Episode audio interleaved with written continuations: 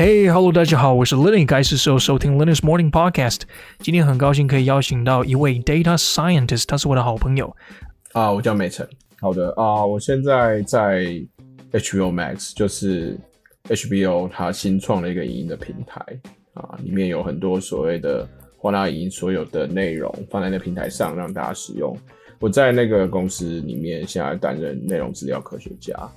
那在 HBO Max 之前，我在美国一个叫做 Wayfair 电商工作过一年半左右。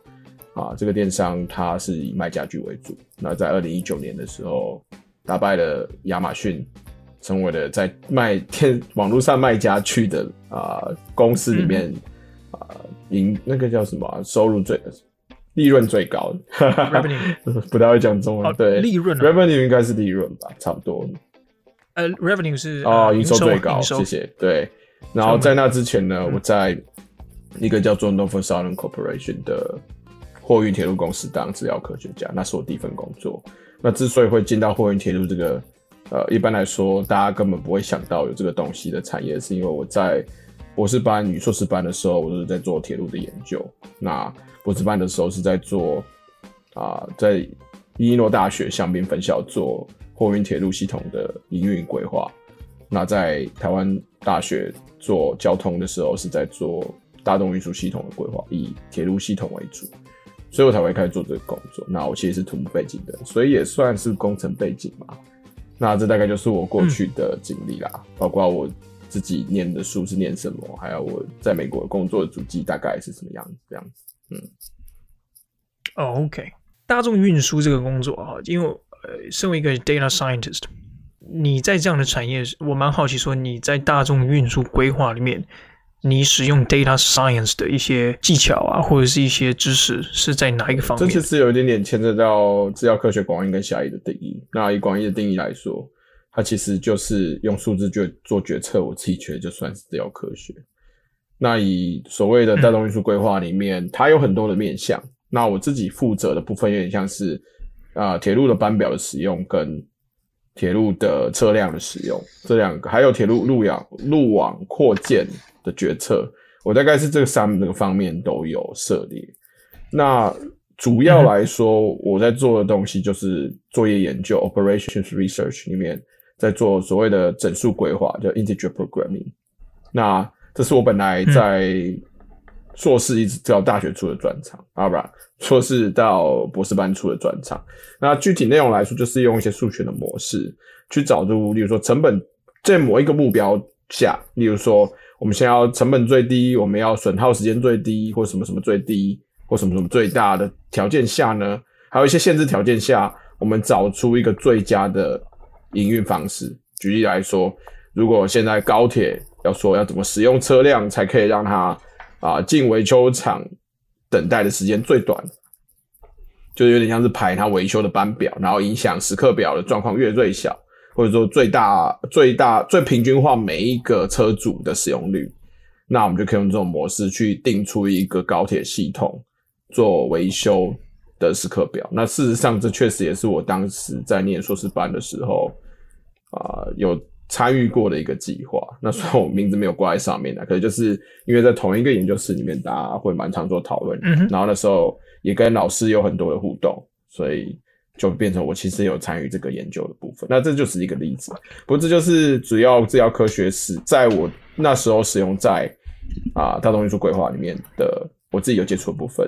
不过以大众运输规划里面，它因为这种规划跟人的使用相关，还有跟整国家的规划和土地相关，所以它是非常非常复杂，它有很多不同的面向。那在不同面向，一定就有不同的方式可以使用。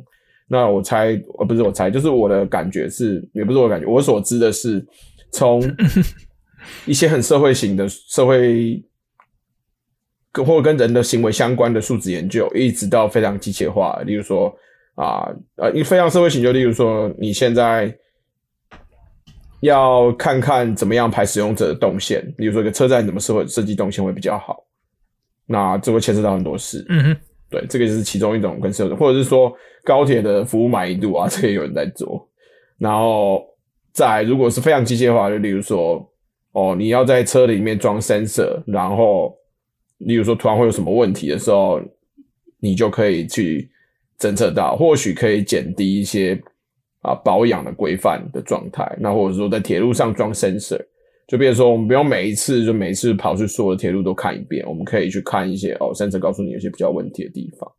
这种东西都有人在做，所以它是一个很一个产业来说，当然就是什么东西都有。那我没有办法去更详细的说明我没有那么熟悉的部分。对，不过以我自己了解的地方来说，我最常我之前最多经验就是使用数学模式来排出一个最佳的班表或之类的东西。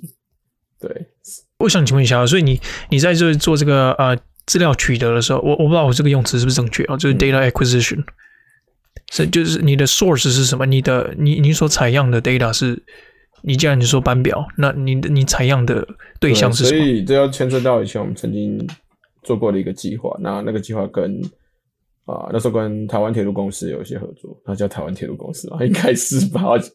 台铁就台铁，我已经忘记了，我已经忘记它的的全名叫什么了。反正那时候合作的时候，那个案子有点像是在做哦、呃，看看能不能有些方法可以改进台铁的一些那时候做一些规划的方式。那在那种案子里面的话，就是对方会直接给我们资料。对，不过呢，嗯、我那时候又有点像，因为那时候毕竟是个硕士，它并不是一个工作，所以有很多是在很纯粹上研究的时候，我们是自己做假设，依照我们接触到那个产业背景的，我们对那个产业的理解，还有那个。我们假设的情境的，我们想要研究的情境的理解，我们去做一些假设。那根据那些假设，我们产生一些资料，然后再用一些资料去做研究。所以，可是有趣的是，这种很学术的行为，到后面有到 Wayfair 的时候，反而发现，其实，在正式的公司里面做一些，有时候在某些状况做这种类似假设资料的分析，会对整个公司的营运有些帮助。这样子，所以这是也是一个蛮有趣的事情。嗯，那你在？在收集到这些资料的时候啊，你你收下来的东西总不能概括全收嘛？嗯、那有没有一些呃资料整理上的一些麻烦的资料清理，嗯、对不对？清资料清洁。那其实有很多东西，可能就是大家也如果对这个稍微有接触的，可能都听到烂。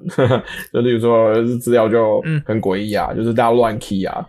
如果不是自动，其实不一定。就理论上，如果是自动，例如说网络上有一定已经。写好的程式，它自动把那个使用者在某个网站上的足迹啊记录下来的话，理论上那个资料本身会比较没有那么多奇怪的东西。例如说，嗯，举一个例，有一些只是说哦，可能没有记到。我举一个实例好了，我在之前 Norfolk Southern 的铁路公司工作的时候，我有负责一个小的计划，他是希望能够借我们过去保养厂的资料来估计说，当有现在有一台火车头进到了保养厂。那它到底会花多少时间在保养厂里面？那这个时候，那个保养厂的资料的准确性就很重要。嗯、那有趣的是，有一些步骤是电脑自动帮，就是记自动记录，可是有些是人工记录。可是那些人工记录的过程呢，然后也有不同的部门参与到这个记录过程里面，所以其实呢，整个资料会变得非常非常的复杂。因为有时候会发现，大概十个步骤都在同一个时间结束，那是因为他们。发现自己忘记 key 了，所以全部 key 进去。对，在要离开，或者是、oh. 或者在要离开的时候，发现忘记 key，所以全部 key 进去。所以那个时序是全部都是同一个时间。对，然后还有一些奇怪的状态啦，嗯、例如说，理论上大部分会有一个基本流程，可是有时候你会发现，它这个车那个车火车头就在某两个流程之间来来去去，然后那时候就要去实地的去问到那个保养厂的人。问他们说到底发生什么事？我们有一些假设，因为我那时候老板做非常有经验，那大概这个产业已经二十几年，嗯哼，那他大概知道发生什么事，因为他们跟那个系统的人合作了一阵子，只是我们永远没有办法确定。对，那有趣，这个大概就是，其实我觉得比起真的在说什么看平均值啊这些东西更有趣的是，它其实一个工作里面。就变成说学校没有办法告诉你的事。那我碰到另外一个问题是在大公司会有两个可能性。第一个可能性是像 Norfolk Southern 这种传产，它每一个部门它需要保，它想要保护自己的资料，它不想要让非自己部门以外的人进去看。这、就是他们的商业模式。因为某种程度上，这种我记得那个大铁路公司很像是台湾的公家单位的感觉。他的退休金很好，然后工作步调比较缓慢，然后大部分人都没什么心思。也没有到那么严重，可是相比台湾的，也不能这样讲，我觉得那是不同的环境跟不同的文化。可是那种感觉就是，其实大家没有那么积极在工作啊，这就是一个很，我觉得是客观的评价。那这种公司的时候，其实很多做了很多事会变成是防卫性的行为。所以，变成说，当我们这种资料科学的部门要去拿资料的时候，我们会拿不到资料。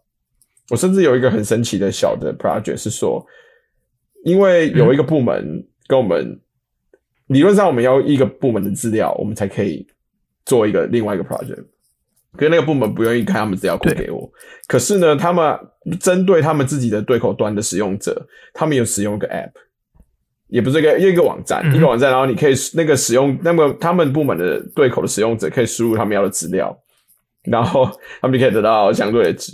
所以我第一次在企业使用爬虫，其实是用爬虫去爬我们自己企业其他部门的数据，我觉得非常的愚蠢，他们不愿意公开资料，对。是因为他们怕什么稽核嘛，或者有些东西怕有些东西对不上，所以他怕被被我觉得这都是可能性。可是真正来说，如果发生这些事会会怎么样嘛？其实也不会。我觉得那就只是一个防卫性的心态，做就是作用到极大化的结果，就是说啊，反正就尽量不要惹事嘛。那尽管发生这些事可能会没事，可是如果不要发生，不是更好吗？而且毕竟也是这么像公家机关的这种。也不能讲说公家机关就是这样做事啊，就是是说步调比较缓慢啊，他们也不希望有任何纷扰。公家机关这样做事，我还可以比较，我说老实话还比较合理，因为公家机关在我的认知里面是依，主要是依法行政，那就是因为它身为一个组织的特性，它必须要牺牲效率来维持一定程度的公平跟公正，它不能够那么快。嗯，可是这种民营公司啊，我觉得非常的好笑，就他其实不是，它其实不是政府啊，就不应该这么担心吧？哦，对啊。我其实蛮好奇，说你进去的时候，这你们在用这些 data analysis 的这些工具里面呢、你们通常会用到什么样的一些 software 或者是一些工具去处理一些资料？嗯，这个说不定很多人蛮想，如果有些人想要加入这个领域的人，想知道说，嗯，我该学习一些什么工具，或者是用什么有样的工具来进入这个产业？我觉得这个的话，要从软体跟硬体上来讲。那软体的话，不是所谓的 software。而是应该说软软技术、软技术、软实力跟硬实力好了啦。嗯、这个词好像也不是那么准确。可是我会特别想讲这个，是因为其实 data science 这个产业啊、呃，我自己下来的经验是，包括我跟很多朋友聊过的经验是，其实这个产业整体来说非常接近 business consulting。它最接近的其实并不是所谓的研发 AI 本身，嗯、当然有那样的职位，可是那样的职位其实很多都不不叫做 data scientist。他们会叫更专业的名字，例如说讲不出来，嗯、可是就是不会叫 data science，甚至不会叫 machine learning engineer 或者 scientist。这其实，在有一段时间之前是专门做 AI 的人的 title，可是现在他们又特化到一个程度，就是说他们要真的做什么东西，他们会讲说什么 computer vision scientist。可是里里面就是说你要了解所谓的 computer vision 跟 vision，还有 deep learning，还有 AI，你就是都要懂。嗯、可是他很清楚自己要什么人。那最前面的研发值大概都是这样开的，就是要做 data science，或者说就是说在一些药厂，不过药厂不一定，因为有些药厂才刚开始要搞这个，那他们搞法还是蛮诡异。可是有一些比较前端的做，假设是做 DNA 分析的公司之类的，他们要这种，他们都会说什么 bio biology 什么鬼的 scientist，然后再加个 AI 或 machine learning 之类，什么？就是他其实不会，可是以 data science 的 title 下面，它越来越像说。最重要的其实软实力，第一个就是你的沟通能力要很好，然后呢，嗯、再来就介于软实力跟硬力之间、硬实力之间，就是你商业分析能力。那具体来说，就是怎么用数据去，当有一个非常有两个层面，第一个是被动，另外一个是主动。先讲主动，呃，先讲被动哈，因为一般的 data scientist 职位都是以被动的方式接受 project 比较多。我所谓的被动、主动是。对于 project 的接受跟产生是什么样的状态？那被动就是说，当其他公司，因为大部分的 data scientist，你不管是做外部估智商或做内部智商，基本上都是你的客户或者是你公司里的对口端或某公司某某人某某组有了一个问题，然后他想要看看我们公司的数据或你的分析技术可以告诉他这个问题有什么答案，或者是说单纯他们想要验证他们自己理解的一个。尝试尝试是不是对，或者他们做过一个事情的效益是什么这一类有的没有的，反正它就是一个商业问题。然后他就会把它丢来给 data scientist，不管是非常，不管是做外部还是做内部。可是通常这个问题本身它会非常的抽象，那看你对口端的人的状态。可是他如预如果预计它是个抽象的状态，那是合理的。所以第一件事就是要用你对整个商业、你那个产业跟你的公司之类的理解，你去把它变成比较具体的问题，甚至还没有要数据哦。嗯、对。所以你刚才提到说这个这个商业分析的能力啊，有点像 consulting 那个角色。嗯、我也想请教一下，是不是利用这个 simulation 啊，去提供一些我我们所谓说提供 solution，、嗯、然后你们自己去决定你们要 solution A、B、C 这样子。我觉得比较不像是 simulation 的，因为我刚刚在讲的甚至是更前面的，是有时候他们连自己想要问什么都不知道。嗯、我举个例子，我现在去 Mailmax，我们最常被问到的问题就是，我们到底某一个类型的影片。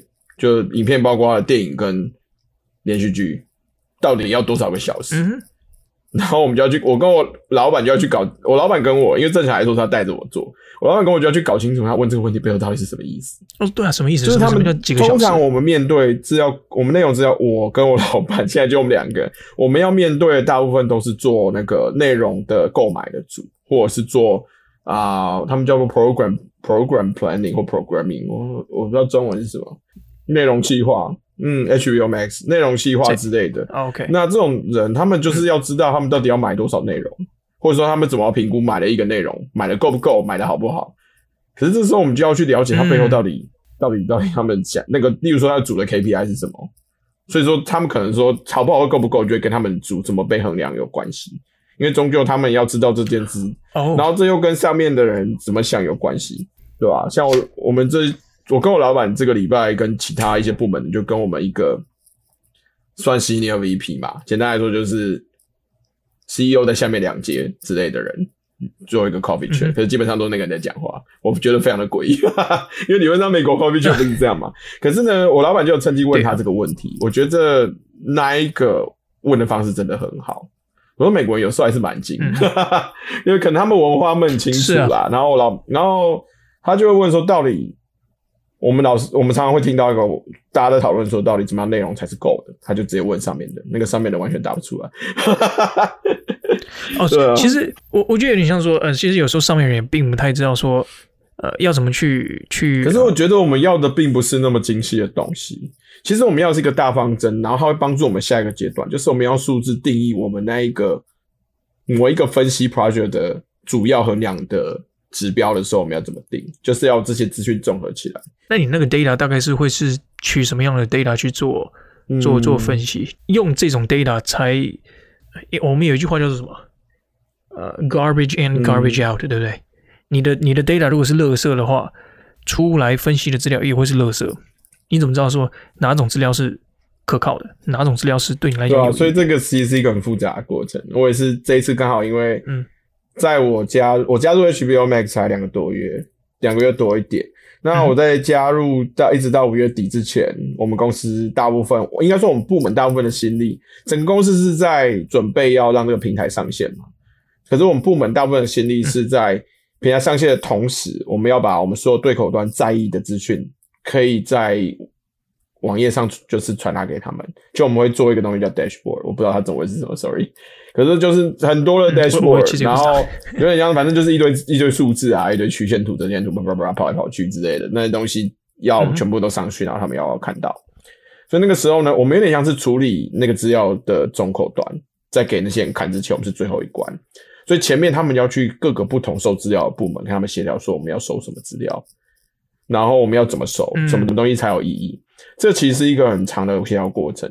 因为我们主要来说还是当然以我们客户端为发想，他们要求什么之后，我们去思考，然后我们可以提出一些意见，说我们觉得怎么样比较好。然后我们大概跟客户端有一些共识之后，我们再去看我们的上游，去看他们到底有没有办法收到这样资料。如果没有办法的话，他们到底可以收到另外怎么样的资料？那个资料可不可以做一些转变？然后我们还要再回去跟。就是跟我们对我们的下游对口端讨论。那整体上来说，我觉得一个最大的中心主旨是，如果要资料资料管不管用，在公司成立的前期，甚至比比如说前期，而是说在你所有资料管不管用，都建立在你的要做的事情的目标很明确的状态下。就例如，不管是任何产业，我觉得都是，嗯、因为所谓资料好资料跟坏资料，唯独只有在你可以去评啊、呃，当然你也可以去看它到底有多少值没收到啊，有多少值很烂啊。可是我觉得那真正那个都是已经大家都知道的事，那并没有那么的重要。我觉得真正重要是跟整个公司的商业规划，或甚至或者说更小一点，你部门的商业规划是相关的。就是你到底那个部门在某一个时间点，它到底主力的计划是什么？那为了完成那个计划，你的衡量指标是什么？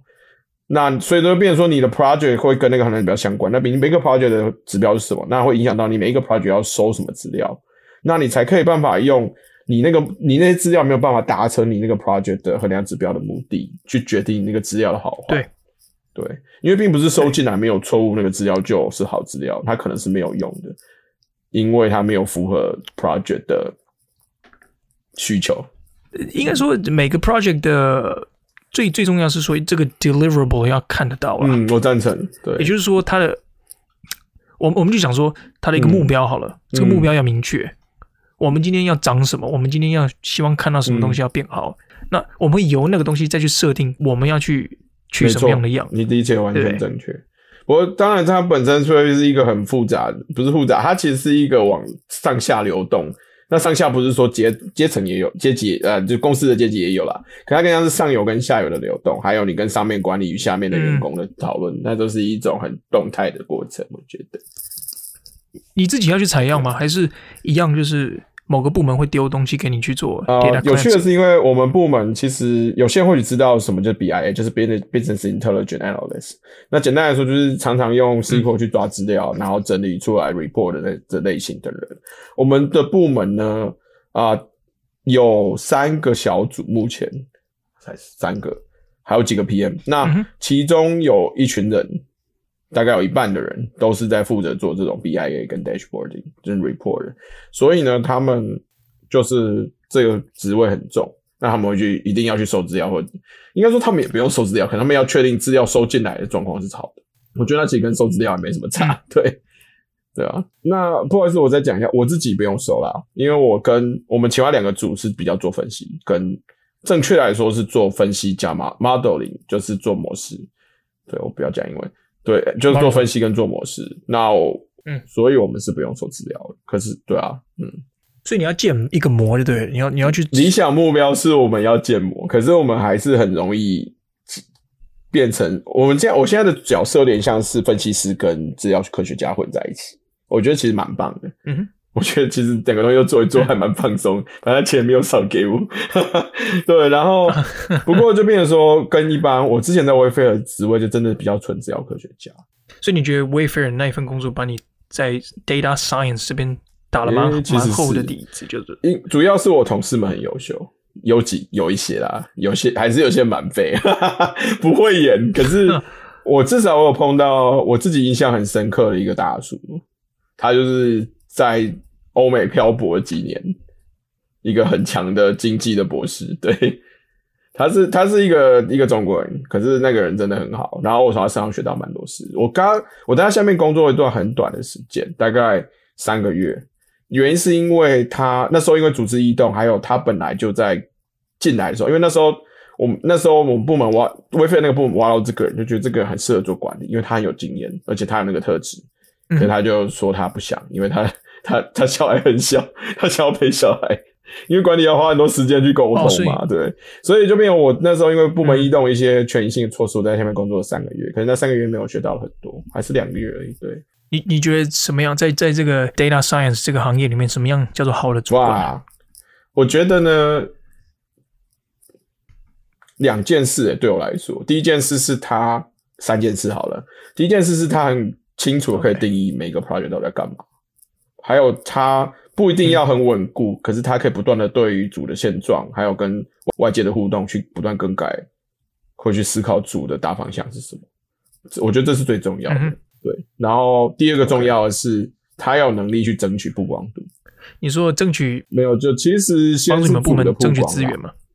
因为部门也不一定，因为部门有部门主管嘛。主的曝光度就是说，反正人家有没有看到你在做事，就这样了。上面的有没有看到？你的对口都有没有看到？你其他的旁边的组有没有看到？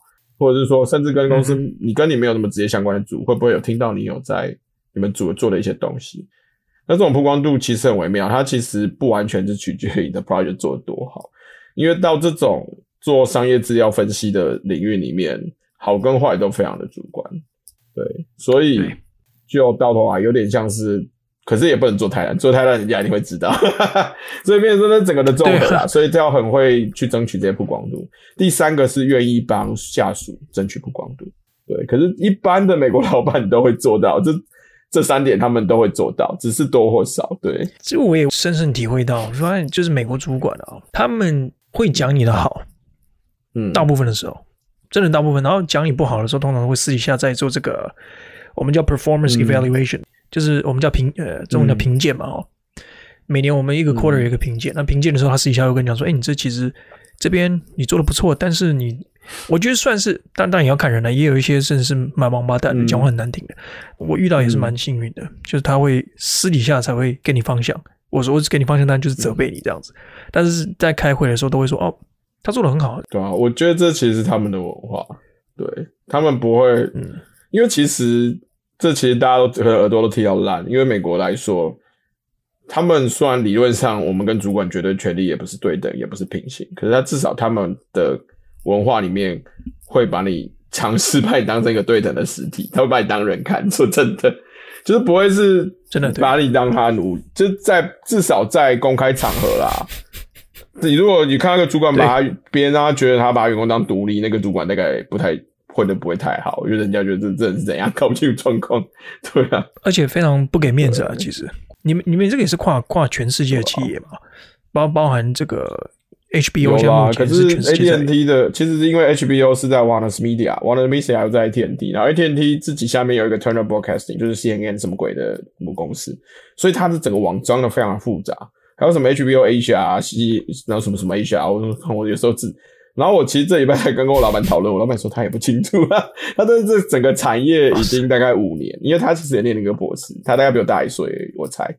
然后，嗯，然后我就问他一些有的没有的，因为我们每个礼拜 on one 就会讨论这种事嘛，或者是一些更私人的事，例如说，所以私人的事就只是说薪水这种，但不会现在不会那么快讨论。可是，可是他就说、嗯、这个 umbrella 太复杂，这个 organization 又因为这可能又有点。跟最诶、欸，就是这几年整个企业刚合并完，因为 AT&T 在二零一七年接近底的时候才把 Warner Media 并进来，那在那之前没多久，他才把 Perner 并进他的下面。嗯、那嗯哼你是哪一家公司？把把哪一家公司？CNN 的母公司哦，就是华纳，华纳没有，华纳是另外的，华纳是他后来并的。我记得他并 CNN 是二零一五年底或二零一六年初，我有点忘了。对。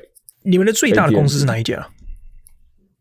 哦，所以你母公司最大的这个就是 Warner Media 这个集团子公司，他并购了它。对，最近所以其实最近有一个可能，这当然完全是我的猜测。呃，我觉得这甚至也没什么内部消息，因为公司团呃某种程度上还在整合，所以内部消息也很乱。可是我自己的猜测是啊，又因为最近五 G 的事啊，我猜如果 AT&T 没有跟上的话。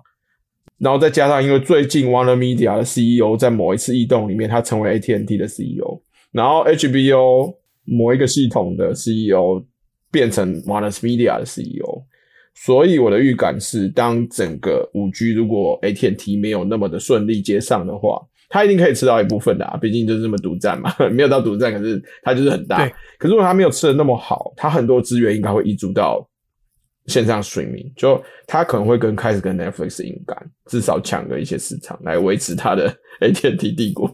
对，但我想问一下，就是你们要跟 AT&T 呃，不是 AT&T，你们要跟 Netflix 现在目前数一数二大的这个，嗯、应该可以说是最大的 streaming 嗯 platform 嘛？嗯、你们跟他们差别到底在哪里？你你们能提供什么样的东西来告来说服我说，呃，我觉得我要定。目前看起来比较大的优势是在内容的广度。呃，应该算吧。选择上嘛，就是选择。而且，准确来说，以 HBO Max 它的通路，在全世界的通路跟资源，当然那是因为后面有那么多公司啊。它理论上要独占一些算是好的啊、呃、电影的的内容，不能说电影，就是影音内容，它的优势比较大，因为很多它跟很多这些啊公司，这就是这种 local 的电信公呃电不是电信，就是影视或者是媒体都已经有很强的连接，就是他们就是一个跨国的 合作很久了嘛。像例如说台湾的那个什么通灵少女啊，跟我们以后的距离 在 HBO Max 上是看得到。我后来发现，因为是因为 HBO Asia 的关系，他跟了那个制作公司合作。所以有点像是它的发行商是 HBO Asia 这种感觉，可是那个制作公司本身是制作的这样子。我其实没有清楚，因为我刚刚讲到这个产业，不过听起来是这样。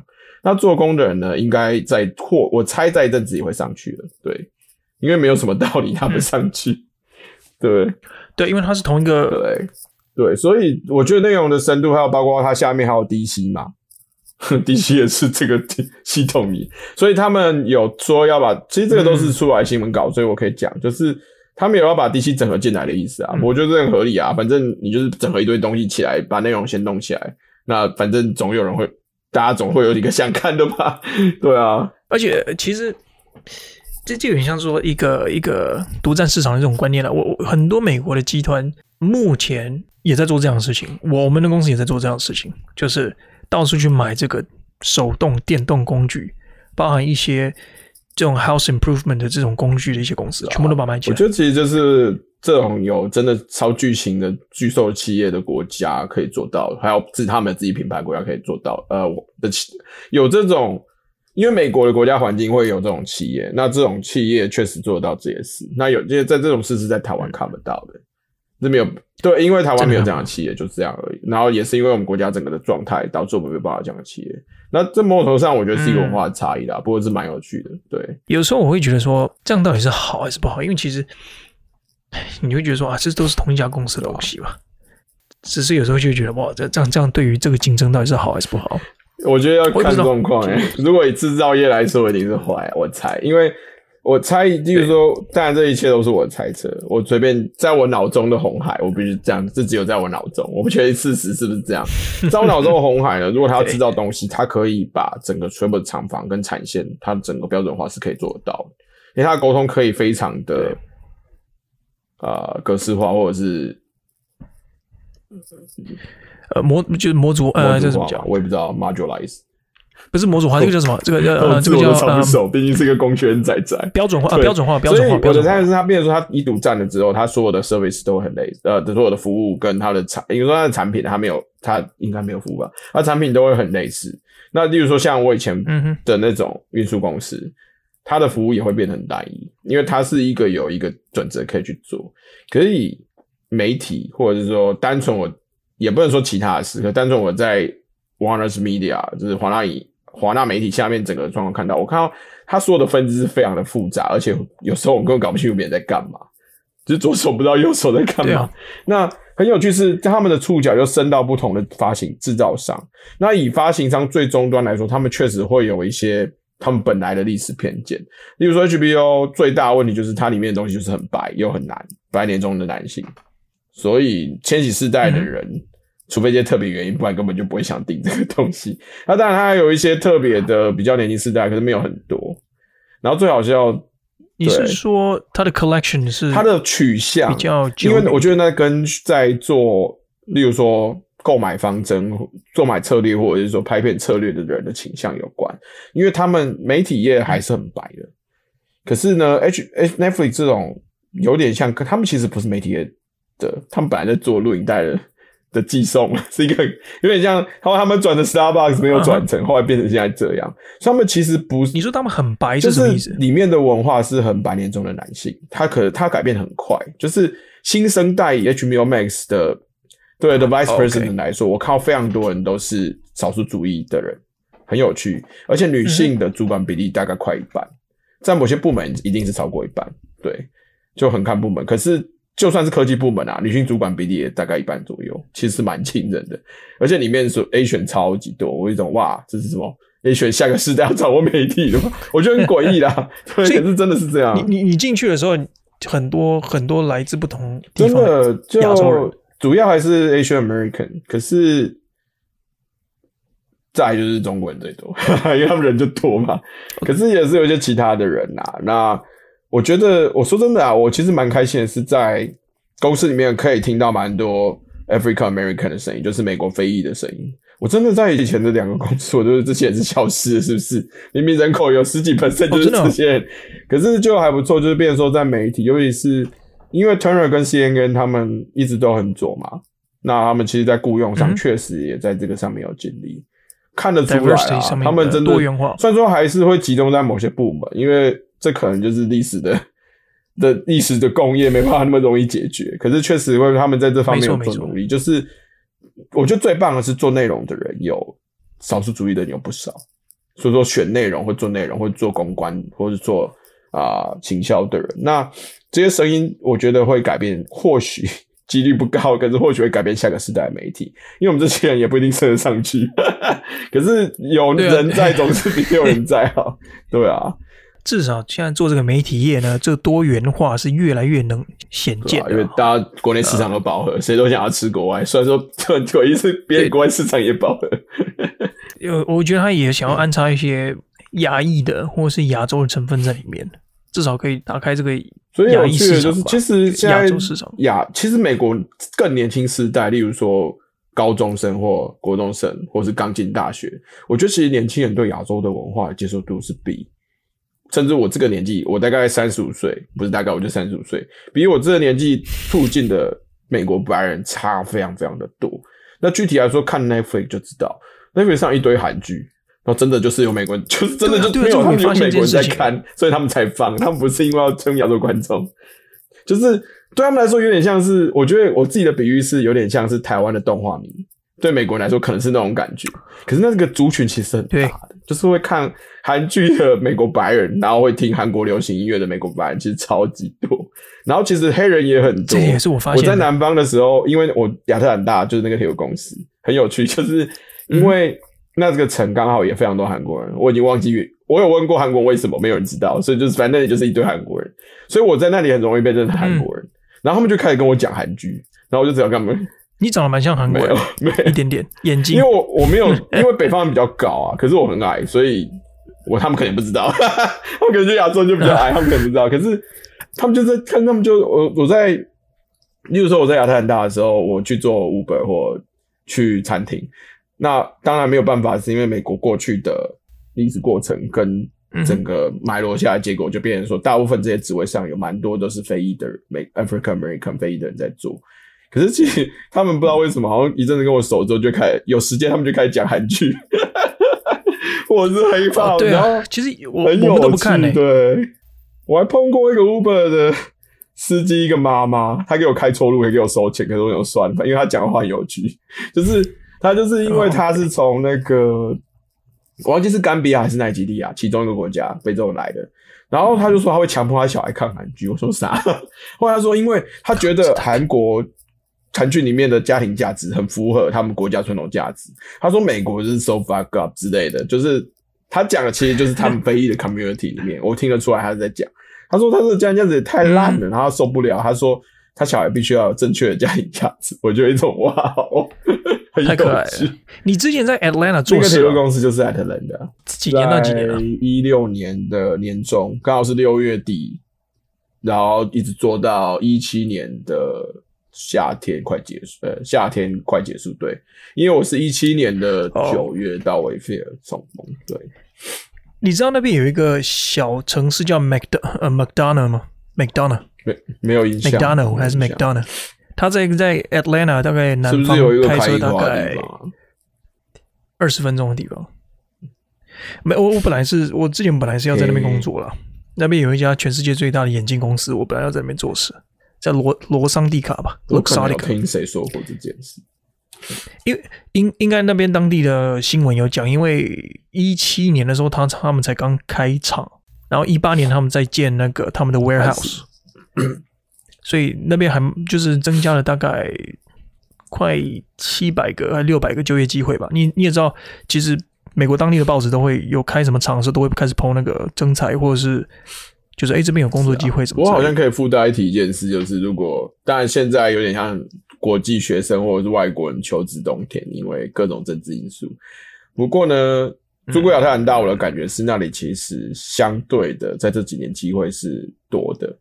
它也不能说都是好的，可是它其实就是有机会，而且因为这个东西在 不是这东西，这地方在一些其他国家的人，嗯、包括甚至台湾人里面，心中的知名度是低的，所以这个地方的一些事情对广大的外国人、学生或者是在美国工作外国人来说，他们可能不会做这个选择。可是如果当然是假设是如果刚好有听众是这个状况的话，或许可以考虑去专门去、嗯、对去就是这样不断去留去刷或去寻找这个城市的工作机会。对啊，我我我觉得很多人是因为 讲难听一点啊，是有点对南方的，尤其是 Atlanta 有一个非常不好的。治安吗？这个叫什么 stereotype？因为他们那时候，呃，很多人听到我说去有可能去 Atlanta 的时候，大家都说哦，那边很恐怖啊，哦、有很多黑人。黑人我说，我说真的，黑人有什么好怕？就是我觉得这个黑不黑没有关系，这跟一个人是不是正常人有关系。对啊，我说去那边也没什么不好啊。那边非裔人口好像大概有 six 呃四，现在降低了一点点，因为说过分一点，就是因为现在。亚特兰大这几年发展很快，就把一些更穷的人赶到更南边，他就不再是不在那个范围，所以它比例有降低。哦、当然，它非裔还是超过一半。那我自己的体验是，以前是整个 downtown 都很糟。它所谓的 downtown 其实有分啊、呃、，downtown、midtown 跟 uptown。对，机场在附近，机场在 uptown，对，机场的 uptown。对，不过呢，在我住的时候，midtown 的治安已经到一个比较 OK 的状态了，就每个礼拜十个。就是只有在在乔治亚理工那边比较差，整个 Midtown 其实都已经算比较 OK 了。对，可是 Georgia Tech 不是一个非常非常好的学校吗？以理工来说蛮好的。当然，我有我自己对这个学校有些看法，不过我觉得它以排名上来说是蛮好的学校。对，我认识那边出来台湾人也都蛮优秀，在技术上，呃，也有也有全面性的啦。嗯嗯，不过在技术上都很优秀，是一个我觉得是一个蛮。对，就是一个通常状态。对，对。不过其实那个地方的治安已经没那么差，因为景气变好，就大家就不想抢劫，就这么简单。你有工作做，你不需要去犯法。对啊，对啊，至少去 Dunkin' Donuts 倒个咖啡嘛。每个现在不知道那边的那个 minimum minimum wage。亚特兰大有特别提，主要原因是因为亚特兰大市长又很年轻，而且是少数主义，她就是个非裔的女性，而且又是女性，所以我觉得那整个，嗯，而且有确实会选出这种。这样身份的人，背景应该说背景不是身份的人当市长，就代表那个层次其实已经 liberal 到某个程度。对，只是所以亚特兰大很诡异，就是他老是在跟他的乔治亚州的乡下对抗。就是当州长这次 COVID nineteen，这有点是题外话，可是 COVID nineteen 当州长说什么时候，那市长就会出来说，呃，我们还是大家讲他讲的很客气，可是他们就是没有要理那个州长的意思。因为整个乔治亚其实差点。搞不好是美国第一个女黑人女州长，好像是哦。他们差点选出美国第一个黑人女州长，可是后来有点像是被现在这个州长有一些烂招做掉。我自己的意见啊，可是我蛮多朋友跟我意见是一样。哎、uh, 欸、，Georgia 现在目前是 Red State 还是说是？他还是 Red State，可是它就算这一次总统大选没有翻蓝，大概十年内一定会翻蓝，因为那个主要是亚特兰大发展的关系。有太多年轻人移入，然后大部分的年轻人都还是比较偏蓝的。而且我觉得，哦，对，这边跟听众大家听众讲一下，这个所谓蓝跟红的意思，就是那个蓝就是呃民主党，然后比较属于我我们叫怎么讲，叫比较 progressive。嗯，这是一个微妙的词，不过你说的没错，是啊 是啊是这样啊，比较开明一点，对对不对？但是。呃，如如果说我们说我们讲红哈，讲红就是说共和党就是比较保守一点，我们就是在那边俗称保守党啊。那 也就是分右派跟左派这样子。那我们两位是没有什么，我至至少是我啦，我没有什么太大的政治立场，我只跟大家解释一下。我有强烈的政治立场，虽然也没什么用，因为我不是美国人。对。但是现在目前来讲啊，我自己的观察是，虽然我们现在已经讲偏了，没关系，反正 podcast 就很自由。你都在开机。嗯，哦哦，欢迎。嗯，我现现在像我们在这个这个地方啊，虽然我从来没有在我的 podcast 上讲我住在哪一州，但是我的嗯，我住在东北角。那其实东北角呢，还蛮红的啦，蛮蛮保属于保守党。投出来都是蓝。那我现在住，哎、欸，对。现在也在翻转。那我有发现一样的事情，这个大城市呢，大城市通常都是比较开放，上就是城市绑架乡村，或者是反过来乡村，因为不是这样讲，城市一定会绑架乡村，看它城市到什么程度。可是如果一个州没有城市，就就就会是另外一个状态，对吧？哦，南部现在还是很红啊，其实可是其实 Texas, 对啊，但是可是也很微妙，就是因为只要是景气比较好的州。就会有年轻人涌入，然后美国年轻人真的是比较懒，就是某种程度上跟台湾有点相像，年轻人就是比较 progressive，简单来说进步主义、进步意识形态之类的，对，嗯、所以就会变成这种感觉。欸、对了，进步对。那其实以南方来说，题外话，可是最后一个就有一句话话题，就是南方的佛罗里达跟乔治亚，其实我在几年我觉得都会翻，因为他们经济一直都不错，不断的人移入，而且。嗯，真的吗？我觉得佛罗里达会，上次就差翻，就理论上民调上来说，州长应该要翻，可是啊，senator 应该要翻，可是没有，就是那是什么，这种参议院代表理论上要翻，可是投来投出来也差一点点，我记得差一万票吧，其实真的很少，对吧？哦，那对啊，这个很很紧绷。哇，我我因为佛罗里达我知道很红诶，就是它的大城市 Orlando、迈阿密都超 liberal 的。哦，我之前去过 Orlando，真的还蛮，我还蛮喜欢那个地方的，对，蛮蛮多拉丁裔的拉丁裔。我其实没有去过迈阿密的人，当然这边因为听的人或许有在美国，我觉得可以去，因为迈阿密真的有点像，不是有点像，我觉得蛮像中南美城市。我没有去过，可是那个气氛真的超级不一样，嗯、我觉得真的可以去看看，好有趣。也可能德州有些城市是这样，我不知道，或者是新墨西哥州，San Antonio。可是真的，我觉得 迈阿密是整个城市气氛跟其他美国完全不同诶。迈阿密，因呃，也它也就有一个城市叫呃 Little Cuba 嘛，就是小古巴嘛。那那边其实很多都是在那个古巴飞弹危机，古巴那时候内也不知道讲内战啊，反正就是古巴革命的时候，不是很多人跑过来哦。那那边就有很多古巴的那个移民。然后我记得我在二零一六年到去去二零一六年十二月的时候，我去古巴嘛。去两个礼拜，然后去的时候刚好是卡斯楚过世的一周左右，所以很多商家都关掉，就是哀悼卡斯楚的那个。有趣耶，他们明明就是因为他跑出来，可是还是哀悼他的死亡。没没不是不是哦，我是说我在古巴的时候，哦，没听懂。但是呢，你知道你知道在在迈阿密的那个 Little Cuba 是大家在欢庆 他死掉了，完全是两样情，也也是可以想象啊。我能完全理解那个整个整个气氛不一样。我在那个 Fort Lauderdale。嗯它是一个好像在迈阿密一个很大的机场嘛，最大的机场，在那边转机的时候，所有人都是讲西班牙语，我觉得我觉得好棒啊！这是这是来到另一个国家吗？就是真的，一个很奇妙的经验，还蛮有趣的。对，Anyway，嗯，你有在 Medium？哎，我要去看一下。我写了三篇文章了，因为才写三个月，一个月一篇。目前的目标是这样，应该可以达成。因为我现在的工作有时候很忙，可是大部分时间都还好，所以就是可以写。你 Medium 的那个，你的 Medium 的那个就叫没没全序，没有 dash 也没有空格，就是我 Facebook，然后全部小写，没有 dash 没有空格，就是我的 account。没 change，这样是不是大家就知道？其实应该不会来加我吧，所以没事啊。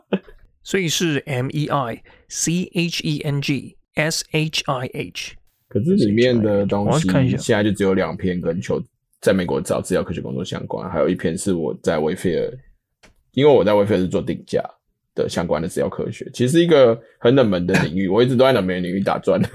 可是，对哦，冷门领域才不会被取代。呃，可是有可能没有人需要它。对，然后有可能，嗯哦啊、然后其实最大问题是这样啊，就是变成说他的知识很难带走到下一个地方。嗯，对。那你你在 Medium Medium 的台湾亚洲中文用户多吗？Medium 我记得是、嗯、最近开始变多的感觉。对，然后。我有计划是请我把我的文化文章切短，因为我面向台湾人的文章我写的比较长，因为我的感觉是啊、呃，对于需要的人来说或许有帮助就好了。就因为长文章其实很不受人欢迎，可是我在写台湾的文章的时候，我就没有觉得说要有很高的点阅率或干嘛，比较像是我猜对某一些曾经在应该说怎么一些在我曾经的状况里面来说，应该会有一些帮助。我觉得那是我主要的目标。那以读书笔记来说，嗯、台湾资料科学有一些领域的技术的使用，可能还没有那么的资讯没有那么灵通，所以其实现在在工作中使用的一些技术跟思想思考模式，其实很多是由社会科学里面来的。因为在做商业相关的分析的时候，其实 AI 反而暂时不是主力，因为现在的 AI 还是没有办法判别一些很很很需要人去思考的事情，这样讲模糊啦。可是，对，简单来说，例如说因果的关系，它就很难判定。例如说，嗯、怎么怎么怎么怎么说、呃？因果的话，例如说，我这样说好了，就我之前处理过定价问题，就是说我们要知道。啊、呃，根据顾客过去的历史资料，我们要去找出顾客对于价格的敏感度。它在经济学上有个词叫做弹价格弹性。不过简单来说呢，就是顾客对价格的反应。那应该它具体来说，它就是当你提升价钱的时候，你会掉多少的日销售量对每一个商品。然后借由这一个比值呢，我们去计算最适合的价格是什么，跟成本。一起计算最适的价格是什么？那个其实在那个文章里都有写啦。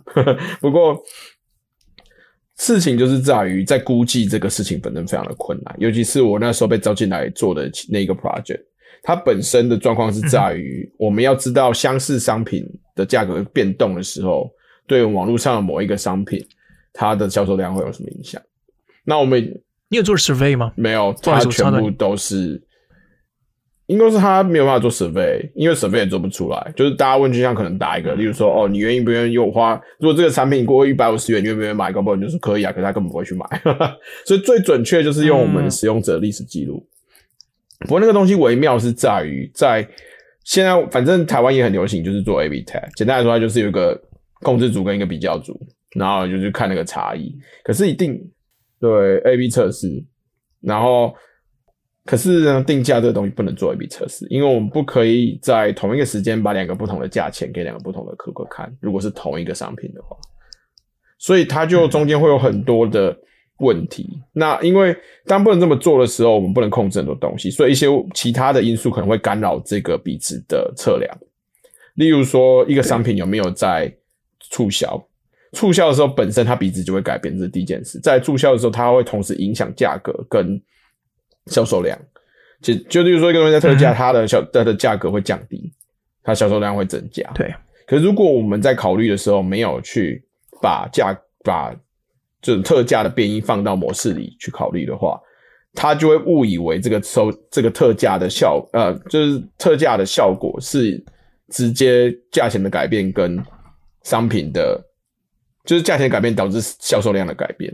所以，那目前有领域在做这个东西，嗯、可是，在最前面所谓这种到底什么因子该被放进去，什么因子不该被放进去，像有些因子不能放，例如说，我们为了要让模式的估，就是那个估测量更准，我们会放一些其他因子进去帮助整个模式。可是有些因子放进去之后，它会剥夺价格对于销售量影响的重要性，那个东西就不能放。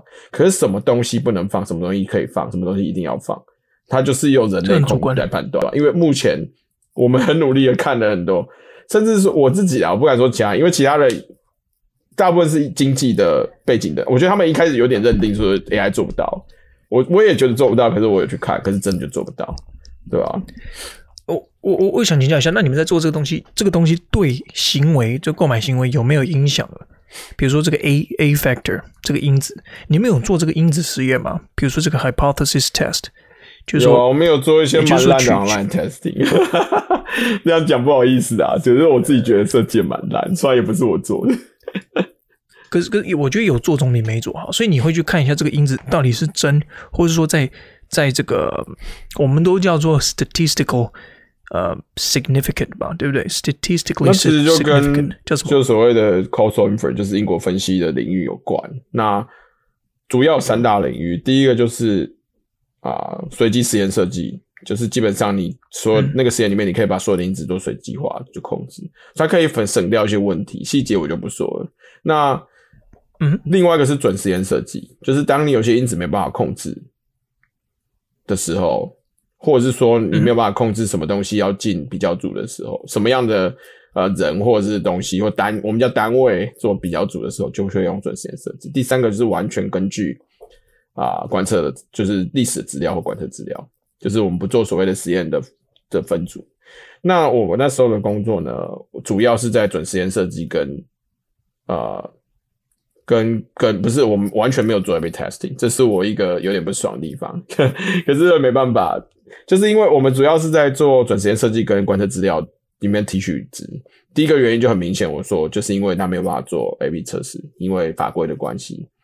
可是呢，在这个时候他就会有很多麻烦的事，对，那就是变成没有办法只用那个去测试。那我其实，在所有的 Wayfair 的 project 都是失败，没有一个成功，就是因为那真的是一个很困难的东西。Jesus，所以也可能因为这样，后来主就觉得我好像这个也没什么用，就把我开除了。可是我就觉得到头来他们也没有做出来，因为我还我跟其他组的同事都很好嘛。那上面有人我知道上面可能有一个人对我非常有意见，嗯、然后我觉得那我平心而论，也跟我之后感觉聊，我平心而论，我觉得那不是完全我的问题啊。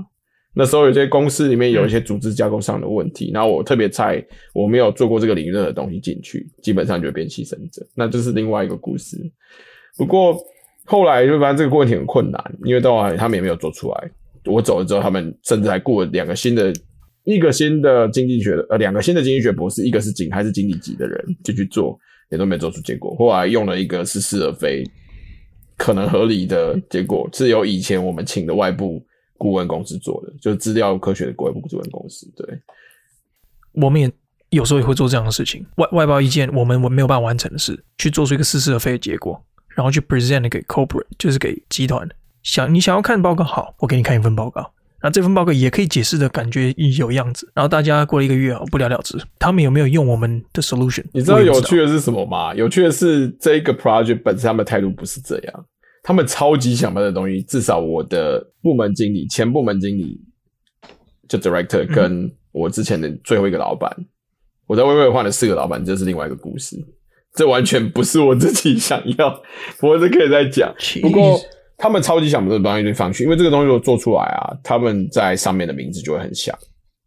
可是事实上就是没做出来，在我的观点里面。可是他们后来用一个很神，我好像听说要上线，用一个很诡异的方式要上线做测试，然后也也刚好 COVID-19 发生，嗯、变成入门好像有点点点转换一些重心。可是如果这东西真的上线去做测试，我觉得一定爆炸。依照我对那个，我有信心它会爆炸。依照我对那整个把整个专案的理解，对。Jesus，所以我，我我觉得，我跟你讲，其实我们现在开会也都是这样的，东西做不出来啊，就是，呃，因为我们现在人手不足啊，有 COVID nineteen 啊，大家在家上班啊，所以资料很难取得啊，好，所以我们这个 project 可能会延到八月什么之类的。其实，我真心觉得有时候大家演戏可以不用演的这么累，虽然说我也没有想到更好的方法。我说你刚才所有人都手一摊说我们做不出来，好，做不出来算了。个人意见，啊、我说有必要演的这么辛苦吗！大家都因为，而且最好笑是大家都知道发生什么事，可是大家还是要演，真是莫名其妙。我听说台湾也是一样啊，所以我就觉得这很好笑。那呃，anyway，很高兴今天美神你可以上来跟我们分享一下，不管是在工作上的一些呃方向啊，哈，或者你当时进来的时候遇到一些问题，还有你在美国生活一些经验啊。呃，那下一次你上来的时候，我们说不定可以聊。呃，因为你现在刚刚进 HBO Max 嘛，嗯、那等等你下一次上来的时候，可能又是又有更多更多有趣的事情跟跟我们分享，看是不是 HBO Max 里面是不是什么秘辛？没有啊，秘辛哦，秘辛就是公司现在蛮混乱的，然后大家都知道，所以应该也不是什么秘辛。OK 啊，那还是很感谢你啊，那我们期待下次再跟你一起录另一期 Podcast。所以感谢你邀请我。Okay? OK，那谢谢各位，呃，谢谢各位的收听。我如果大家有什么想法或想问问题的，呃，都可以在我们 comment section 下面留言，也可以直接寄信到 linuspodcast at gmail dot com，l i n n y s p o d c a s t at gmail dot com。感谢各位的收听，也很感谢美成今天上来跟我们分享经验。那我们下次再见，拜拜。Bye bye